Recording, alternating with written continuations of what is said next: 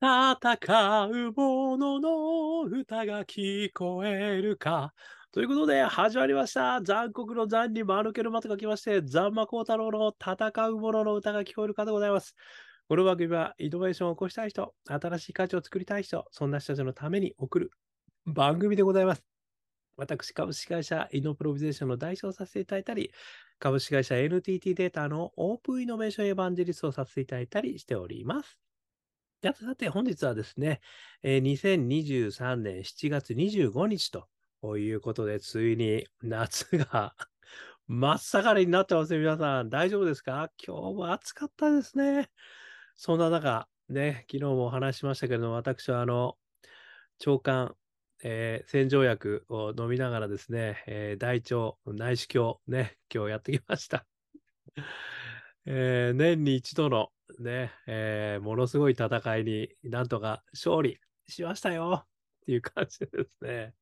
辛かった。ね、辛かったけども頑張りましたという一日でございましたけれども。えー今日はですね、えーそんな中、えー腸管洗浄薬を飲みなが飲みながらですね、私はあの、えー今日見させていただいていたんですけども、すごい面白いドラマ見ちゃったんですよ、これまた。ネットフリックスで見たんですけども、えー檜山健太郎の妊娠というですね、あのー木ドラ24、えーテレビ東京でやられたやつなんですかね。えーこれをですね、私はネットフリックスで今見させていただいたんですが、あのーまずはひっくり返りました。もうこの、この設定がね、檜山健太郎ですからね。ですから、あの、男性なんですよ。まあ、男性が妊娠してしまったらどうなるかっていう物語なんですよね。で、それはもう最初にガーンってこう来て、で、そこからいろいろね、男女の関係、親子の関係、あとは会社との関係、様々な社会との関係みたいなところが、もうぐいぐいぐいとえぐり取れられてくるんですけれども、めちゃくちゃ面白かったです、そういう意味で。そして、めちゃくちゃ感動しました、最後には。いやー、素晴らしいあのドラマですので、よろしければぜひですね、見ていただければと思うんですけど、斎藤工さんですね。えーそして上野樹里さん、もうお二人とも私大好きな俳優さんですけれども、えー漫画からですね、これはできた物語みたいですね。えーということでですね、私が今回、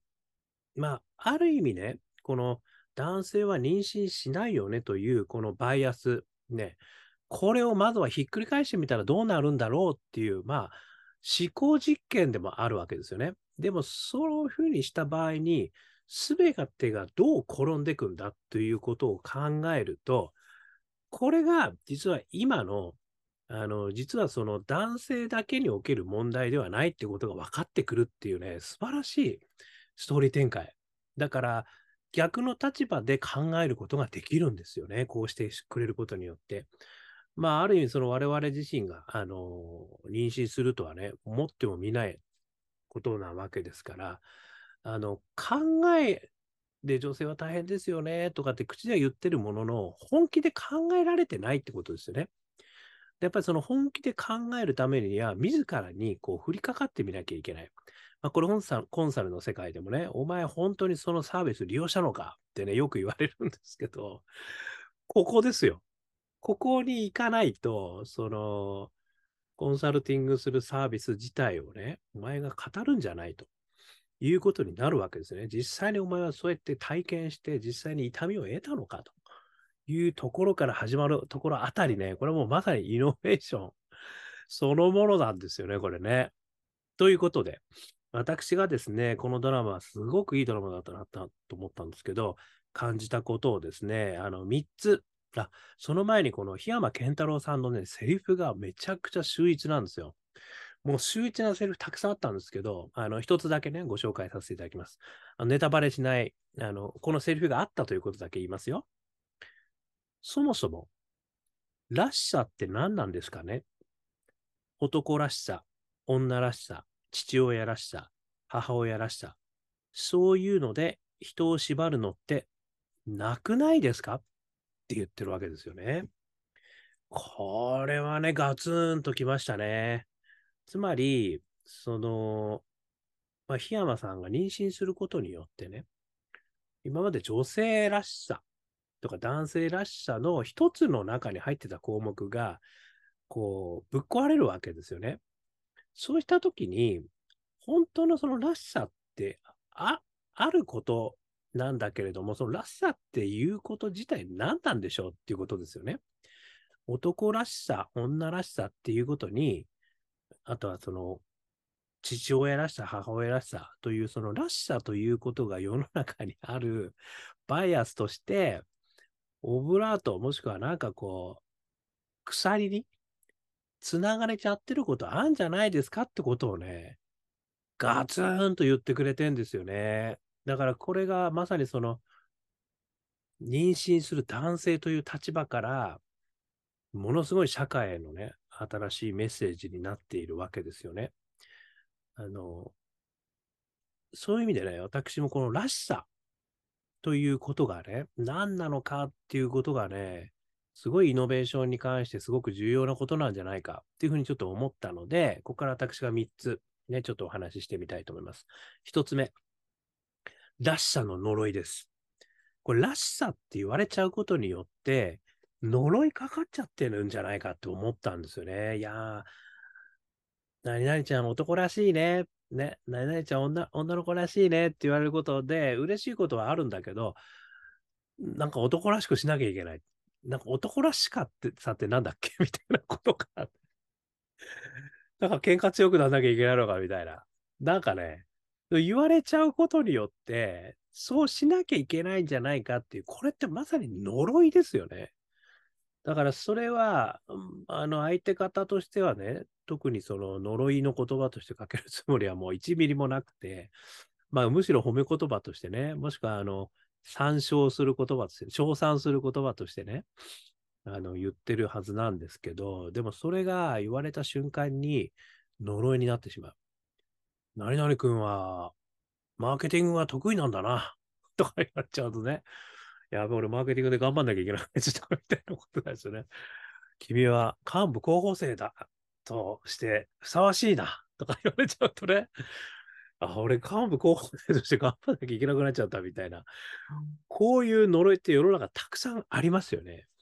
ただその呪いに、やっぱりこう、まあ、ある意味、かかってるぞっていうふうに思わないといけないなっていうふうに思ったんですよね。あの、あ、俺これ、なんか今すげえ昇進したいって思ってるけど、あれはあの部長に褒められたから、お前は昇進することできるよとかって言われちゃったから、今一生懸命なんかこの辛いことやってるけど、あれは呪いの言葉なんじゃないのか、本当はとかね。あの、まあそういうつもりで言ったわけじゃないとは思いますよ。でもね、そういうことってあるわけですよ。ね、自分に知らず知らずに呪いになってる。なんかね、そういうことを、があるなっていうのを、まずは意識することがすごい大事。ね、だから自分が男らしくいなきゃいけない。ね、えー、私とかだとね、そのやっぱ年齢が結構上行っちゃってるから、あの年相応とかですね。あとはなんだろう。えっ、ー、とね、えー、ベテラン？ベテランらしさとかね。まあもしくはね、私はもう別に偉くなってないですけど、偉くなっちゃった人とかね、役員にふさわしい、あの、ふる、立ち振る舞いをするべきだとかね、いろいろあるわけですよ。もうらしさがね、もうらしさだらけになっちゃう。もう、いろいろ。だからね、やっぱりそういうことが、知らない間に自分のらしさ、なんか、振りかけられてる呪いのらしさって何なんだろう。これをですね、ちょっとこう、書いてみるのって大事なんじゃねえかって気がしたんですよね。で、二つ目としては、しましてはね、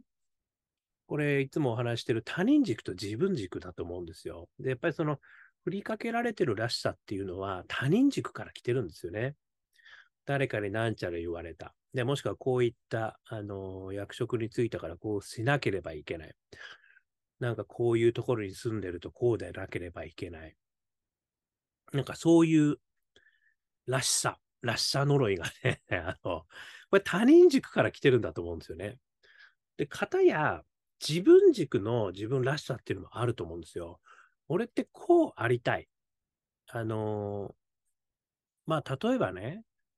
私はアカペラが好きでありたい。ね、あとはその、ずっと歌を歌っていたい。まあ、人をもっと抽象的にいると人を喜ばせるような人間でありたいとかね。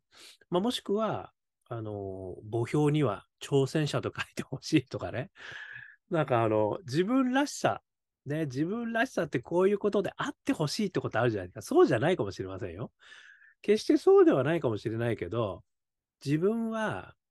あの、こういう人だっと思われたいし、こういう人になりたい。それってきっと自分軸のらしさだと思うんですよね。で、それは私は、あのー、なんかこう、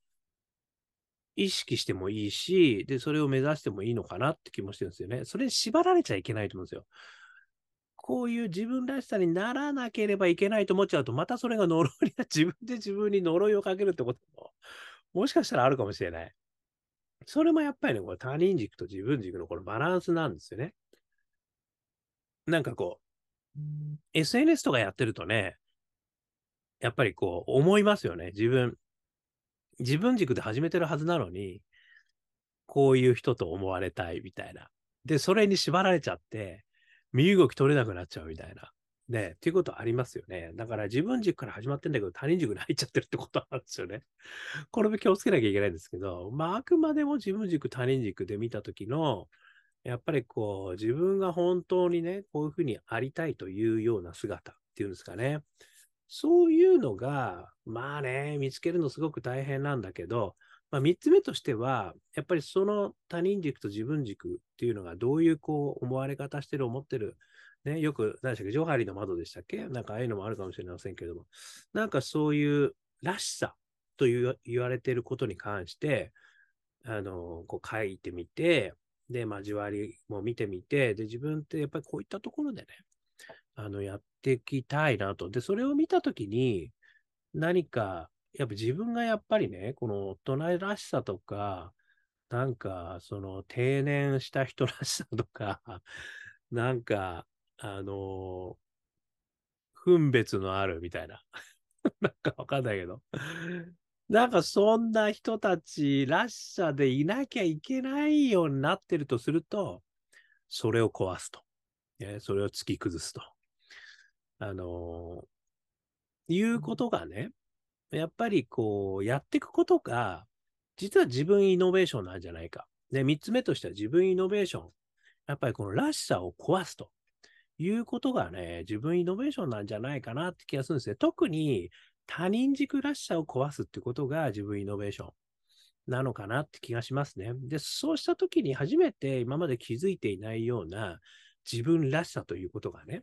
あ、俺ってこういうこともできるじゃんって、これって俺らしさじゃんっていうね、なんかそういうことも新たに俺らしさ作りました。始めました。ね。冷やし中華始めましたね。けど、新たに俺らしさ始めました。なんかそういうのもね、あっていいんじゃないのっていう。そんなことまでね、ちょっと思わせてくれる、すごい素敵なね、ドラマだったんですよ、これはね。あのー、面白い。まあ、いろんな評価あるかもしれない、これは。確かに。でも、私はね、やっぱりこうやって、その、ある意味世の中で当たり前と言われているバイアスを壊してみる。で、その壊したものを見せるっていうことがね、これよくあの、スタートアップの世界でも、もモックでも何度もいいから作っちゃえっていうのがあるんですよね。で、見せて、そうしてフィードバックもらえっていう話はあるんですね。これと同じように、やっぱりその、ドラマ化してくれたってことがすごく素晴らしい。これ漫画らしいですね、もともとはね。素晴らしい漫画ですね、これね。で、あとはその、やっぱりこうリアルに見せるってことが、またすごく一つ必要かなって気がするんです。そしていろんな意見が出てくることこそ、イノベーションなんですよ。ね。よくね、昨日もちょっとね、バカ枠の話しましたが、バカじゃないのそれって言われるようなことが、イノベーションだったりするんですよ。あとあとね、アントニオ猪木とモハメド・アリの試合がね、伝説の試合と言われるんですよ。でも、あれが出た当初はね、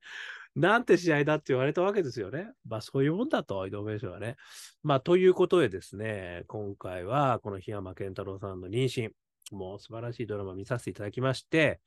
らしさからの脱却っていうことがね、自分イノベーションとして、もう誰にも知られなくていいんですよ、そんなことは。自分でやってみればいいんですよ。ね、俺らしいってこういうことだと思ってたけど、ちょっとそれ壊してみようかな。ね、そしたらもっと違う俺らしさが出てくるかもしれない。ね。いったところやってみたらいかがでしょうね。という話でございました。ということで、少しでも参考になりましたら幸いです。YouTube、ポッドキャストを毎日話しますので、よかったら登録してください。そして、Twitter、Facebook、こちらも毎日話しますので、コメントください。えーあとは我がアカペラグループ、香港ラッキーズの中年ワンダーランド、元気が出る曲なので、ぜひとも中年不思議国、えー香港好きな運と書いて香港ラッキーズね、えー検索してみてください。YouTube、Apple Music、Spotify、ね、ストリーミングしてますよ。えーさらに、あ、ジャーニー・オブ・ラッキーという4曲入りの新曲、えーニューアルバム、感動シリーズもですね、6人のアカペラで歌ってます。これもですね、iTunes、モーラ、香港ラッキーズ商店、ね、CD 販売、えーダウンロード販売してますんで、よかったら聞いてみてください。えーそして、えー一人からでもイノベーションができる、そんなことを書いた本、オープンイノベーション21の秘密、こちらもですね、電子書籍、リアル書籍、両方ありますので、えー1時間くらいで読めちゃうけども、21のイノベーションの秘密、分かっちゃいますんで、よかったら読んでみてください。えーそしてこんなことをお話してる私でございますけれども、普段はイノベーションのコンサルやってますので、何かイノベーションの困りごとありましたら、お気軽に、えーご連絡くださいませ。さらにですね、えー企業家の皆様の支援もしてますので、何度でも賞賛できるプラットフォーム作り、こんなこともやってますんで、よかったらお気軽にお問い合わせくださいませ。ということで、今日も聞いていただきましてどうもありがとうございました。それでは皆様頑張りましょう。また明日